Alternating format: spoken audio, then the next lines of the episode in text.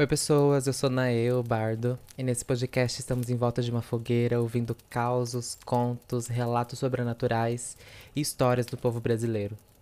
Pega aí o seu cafezinho, a sua água, o seu chá, faz o sinal da cruz e vem escutar essas histórias.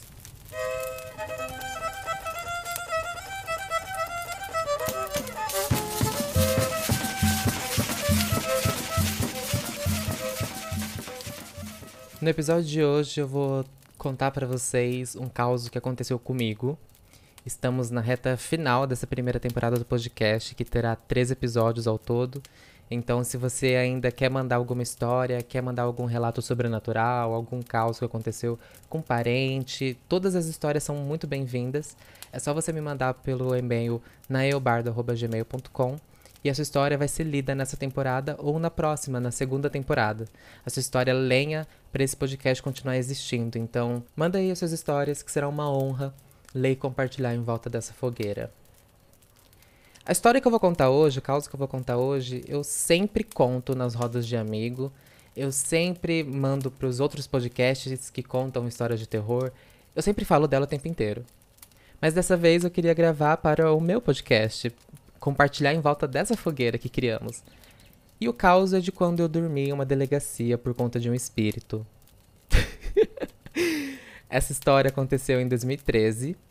Eu viajei para São Tomé das Letras para conhecer uma amiga e a mãe dela. Isso no começo do ano, era janeiro mais ou menos. E São Tomé das Letras sempre me chamou atenção por conta do turismo meio místico, né? O pessoal ali fala que é o sétimo chakra do mundo, que as coisas ali acontecem, que tem um monte de espíritos e coisas do tipo, que os ETs vão lá buscar minério. É uma doideira. E eu falei, nossa, eu quero conhecer essa cidade, né? Ainda mais porque era em Minas Gerais e tinha cachoeiras lindíssimas, assim. Então eu queria ir para descansar, ficar no meio do mato e ter todo essa, esse contato místico, né? com o turismo ali de São Tomé das Letras. A cidade é bem gostosa, assim. Quando eu cheguei, eu cheguei no final da tarde e eu lembro que as ruas eram cheias de paralelepípedo ainda, de pedra. O pessoal bem tranquilo na, na praça da cidade, conversando, ouvindo música. Os bares cheios, né? Com as pessoas também conversando, trocando uma ideia e tal. E aí eu encontrei com a minha amiga e com a mãe dela no centro da cidade e fomos pro sítio, eu não tinha noção de onde ficava o sítio, eu não tinha noção também se ele ficava no centro da cidade ou não. E aí, quando entrei no carro, a gente começou a entrar cada vez mais no meio do mato. Abrimos várias porteiras no meio do caminho, acho que eram umas três, quatro porteiras. E a gente foi se enfiando no meio do mato, no meio do mato, no meio do, de um, uma parte mais rural, assim, de São Tomé. E nisso, a mãe da minha amiga comentou que o sítio que elas estavam hospedadas ficava a 10 quilômetros do centro de São Tomé das Letras. Então era bem, bem, bem uma área rural, assim, já entrando no meio do mato. Para vocês terem uma ideia, esse sítio que eu fiquei hospedado não tinha vizinhos em volta. Em volta era mato, floresta densa e tinha só um vizinho que ficava um pouco acima uh, do nosso sítio, que era o produtor de queijo e leite ali da cidade. Ele produzia doce de leite, queijo e derivados do leite para vender na cidade para o pessoal de lá. Então, não tinha mais pessoas em volta. Era só mato, mato, mato, mato, mato e esse vizinho que produzia o leite e o queijo da cidade. Eu cheguei uma segunda-feira em São Tomé das Letras e ali ficamos. Eu, a gente aproveitou toda a cachoeira, aproveitamos tudo que tinha direito. Só que assim que eu entrei na casa, eu senti que tinha um quartinho que eu não fui muito com a cara, que eu não senti uma energia boa vindo dele, não senti uma vibração muito boa. A casa em si era uma casa muito gostosa, tinha duas entradas, inclusive no meu Instagram, na Ida La Parma, se você procurar a publicação com a capa de, desse episódio, com a capa que eu usei nesse episódio, e arrastar para o lado, você vai ver um mapinha que eu desenhei dessa casa. Isso é importante para você visualizar um pouco dessa história e entender mais ou menos aonde cada coisa vai funcionar, porque só explicando oralmente essa casa é um pouco difícil. Então dá uma corrida lá no, no Instagram, na Ida La Parma, e procura a publicação com a capa desse episódio, arrasta para o lado e vê o mapinha para você acompanhar essa história. Haviam duas entradas nessa casa, a porta da cozinha e uma portinha que não tinha como encostar nela, porque do lado de fora, no quintal, tinha entulho, tinha tronco de madeira, tinha máquina de cortar mortadela, tinha muita coisa ali fora que não tinha nem como a gente se aproximar da porta, não tinha como chegar até ela. Porque tava tudo ali no quintal, espalhado e tal. Era uma portinha de madeira, eu lembro que ela tinha um tom meio azulado e que ela tinha uma cruz de madeira na frente, né? A cruz apontando para o quintal, para o lado de fora. Então a gente usava a porta da cozinha para entrar e sair da casa. E assim que você entrava na cozinha, tinha um fogão a lenha, tinha a mesa, tinha uma janela que dava para a floresta, tinha um altarzinho que a mãe da minha amiga tinha construído com o cruzeiro, com incensos e coisas da crença dela. E aí, do lado da cozinha já tinha um quarto que a gente chamava de quarto dos morcegos, porque na primeira noite que eu dormi lá, os morcegos ficavam dando rasante em cima da cama, assim, e a gente tinha que dormir coberto para os morcegos não, sei lá, não vir na gente, não sei, um, medo assim. Do lado desse quarto dos morcegos tinha um espaço, um espaço onde ficava uma beliche, e essa beliche já era de frente para essa portinha azul de madeira. Atrás dessa beliche tinha uma porta para o banheiro. Do lado dessa porta do banheiro tinha esse quartinho misterioso que eu não gostei dele logo de cara, e ele ficava trancado o dia inteiro. E do lado desse quartinho, por fim, tinha o quarto onde a mãe da minha amiga e a minha amiga dormiam. Que eu vou chamar aqui a mãe dela de Ana e ela de Maria. Então, como o quarto dos morcegos, eu tava com medo dos morcegos vir em cima de mim, eu comecei a dormir nessa beliche que ficava de frente para a porta. E aí, beleza. Aproveitamos São Tomé, fomos nessa cachoeira todos os dias. A gente passava a tarde inteirinha na cachoeira, depois de noite a gente ia pra cidade pra comer alguma coisa, pra ouvir música e tal.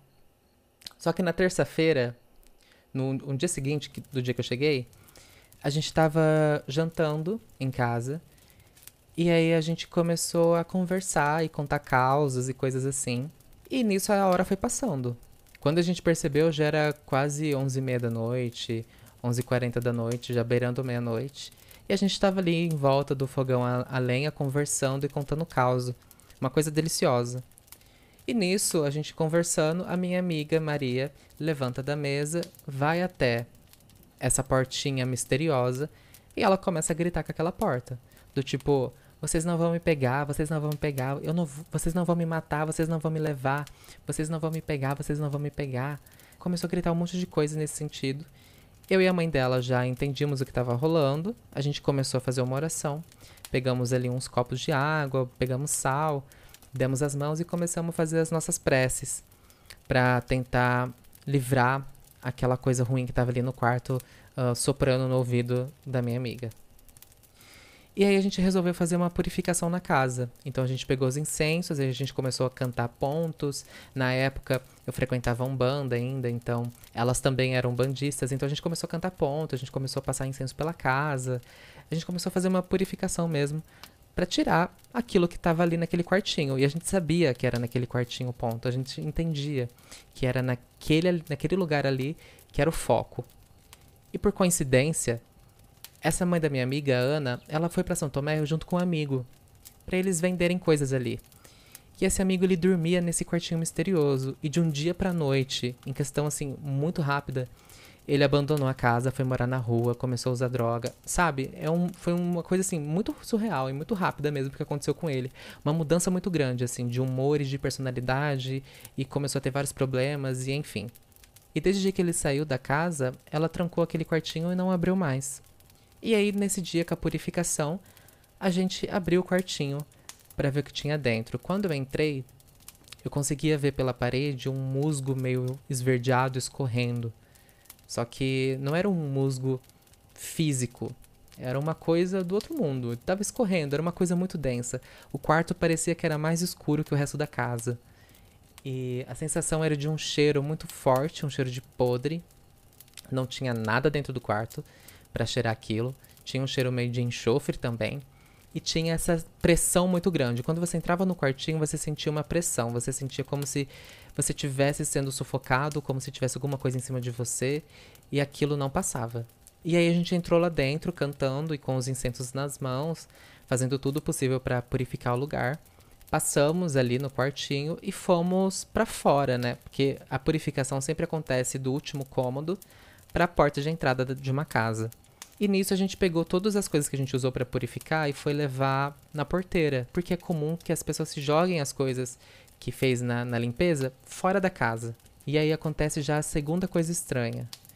Quando a gente jogou as coisas para fora da porteira, os restos de incenso, de queima, de ervas queimadas e tudo mais, a gente começou a ouvir grito vindo do, da floresta. Só que eram gritos que vinham em todas as direções e eram de muitas pessoas. Parecia que era uma multidão gritando e se lastimando de uma forma muito tensa, assim. Então a gente ouvia gritos de idosas, a gente ouvia gritos de homens, a gente ouvia gritos de mulheres. Era uma coisa meio que surreal, assim, sabe? Todo mundo meio gritando como se tivesse agonizado. E aí a gente ficou na porteira, tudo escuro. A gente ficou ali na porteira ouvindo aquilo e falamos: não, vamos voltar e tentar dormir, né? Sei lá. Então a gente voltou para casa Fizemos alguns símbolos mágicos nas portas, assim, para proteger as portas e janelas, e a gente foi dormir. O cansaço fazia a gente dormir. Então, às vezes, eu conto essas histórias, as pessoas falam: Meu, como que vocês conseguiram dormir? É pelo cansaço. A gente ficava o dia inteiro na cachoeira e andando no mato e tal, então a gente estava muito cansado nessa hora. E beleza, a gente dormiu. No outro dia, na quarta-feira, era noite de lua cheia. E eu sei dessa informação porque a gente saiu nessa noite para ver a lua. Então, às vezes, quando eu conto caos, as pessoas falam: ah, se tem muita informação detalhada é porque é mentira. Não, não é mentira. É porque essa realmente é muito específica, porque a gente saiu de noite para ver a lua. A gente subiu na pirâmide, que, que é um ponto turístico de São Tomé, para observar a lua.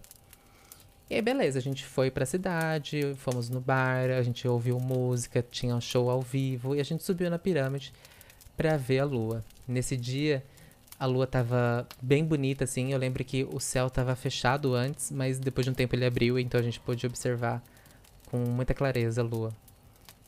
E aí a gente voltou embora, isso era umas 11 horas, a gente não ficou muito tempo lá. E fomos dormir. A gente nem fez mais nada. A gente chegou em casa, se trocou e dormiu.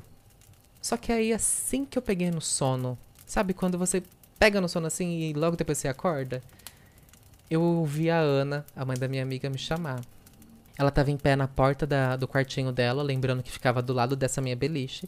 E ela estava falando: Naê, tem alguém tentando entrar na casa. Tem alguém tentando entrar aqui. E aí, a hora que eu levantei na minha beliche, que eu fiquei sentado assim, eu vi que aquela portinha de madeira que ficava na frente da beliche estava com a maçaneta mexendo. Tinha alguém mexendo a maçaneta pelo lado de fora. E aí a gente ficou em silêncio, assim, tentando pensar, falando, meu, o que, que é isso? A primeira coisa que a gente fez foi ligar pra polícia, porque a gente tava a 10 quilômetros da cidade, então até a polícia chegar ali, abrindo porteira, entrando na área rural, se fosse com alguma coisa séria, a gente já tinha morrido faz tempo. E aquilo começou a mexer a maçaneta muito forte, e depois de um tempo começou a dar pancada na porta. Só que eram pancadas muito fortes naquela porta que eu não sei até hoje como ela não rompeu, como ela não quebrou, porque era uma madeira velha. E aquele negócio batendo na madeira, batendo, batendo, batendo. A gente via uma sombra embaixo assim do vãozinho da porta, como se tivesse alguém em pé. A gente ouvia uma respiração muito forte, uma coisa parecida como só que muito mais grave do que eu tô fazendo. E nisso a mãe da minha amiga começou a gritar: Vem amanhã buscar sal, vem amanhã buscar sal. Porque ela acreditou que era um lobisomem. E dizem que quando você é atacado por lobisomem ou pela Matinta Pereira, você fala para eles voltarem no outro dia para pegar sal. E assim você descobre quem é que estava tentando te assombrar na noite anterior. E aquela porta batendo, aquela maçaneta girando, a gente entrou em desespero. Eu já comecei a chorar, porque eu falei, não, eu vou morrer longe de casa, ninguém vai saber que eu morri, olha como eu vou morrer. Comecei a pensar no pior. E aquela porta sendo batida, aquela maçaneta girando, aquele, negócio, aquele caos todo. Nisso, no ímpeto de coragem, eu falei, não, eu preciso ver o que tá lá fora. Se for uma pessoa, eu preciso saber quem é. Na, na hora, não tinha me passado ainda o lado racional da coisa. Porque se fosse uma pessoa, ela teria que tirar todos os equipamentos que estão no quintal. Ela teria que tirar toda aquela máquina, aqueles troncos, todas aquelas coiseiras, e ela ia fazer muito barulho. Então não tinha como ser uma pessoa humana que chegou naquela porta e tá batendo na porta sem antes ter passado por tudo aquilo ali, sabe? E outra, a janela da cozinha ficava aberta, era só ela arrastar a janela e pular, que era da altura assim da cintura de uma pessoa. Então tinha muitas formas mais fáceis de alguém humano entrar naquela casa. Mas não era isso que estava acontecendo. A porta estava sendo socada, a gente ouvia aquela respiração, a gente ouvia a maçaneta mexendo. E eu falei: não, eu vou ir na outra porta, na porta da cozinha, para ver o que tem lá fora. A porta da cozinha era uma porta que tinha um vidro que você conseguia abrir, como se fosse uma janela. E não tinha grade, então você conseguia olhar para fora com clareza, assim. E eu coloquei a cabeça para fora e, para minha surpresa, não tinha nada na outra porta. Nada. Nada físico. E aquela porta continuava sendo batida, a maçaneta girando. E aquela coisa continuava batendo na porta, continuava mexendo na maçaneta. E nisso, o cachorrinho do vizinho veio. Veio lá do sítio dele, assim, pra latir pra essa porta. Era um cachorrinho bem pequenininho. E tava eu minha amiga na porta da, da cozinha, olhando para aquela cena, e o cachorrinho latindo para aquele negócio. E aí, do nada, a gente viu o cachorrinho sendo arrastado. Como se algo tivesse pegado as, as duas patas traseiras, assim, do cachorrinho, e tivesse arrastado ele. E a gente viu ele sendo arrastado até um potinho de água. E ele conseguiu escapar ali daquelas mãos invisíveis e voltou meio que chorando pro sítio dele. Gente, é, parece um, um roteiro de filme de terror, eu juro para vocês, mas é bem isso mesmo. E aí a gente fechou a porta da cozinha, o vidro, e começamos a rezar, porque a gente já tinha percebido que não era humano. A gente começou a fazer as nossas invocações, começou a rezar para tudo que a gente podia rezar. Nossa, naquela hora a gente rezou para tudo possível.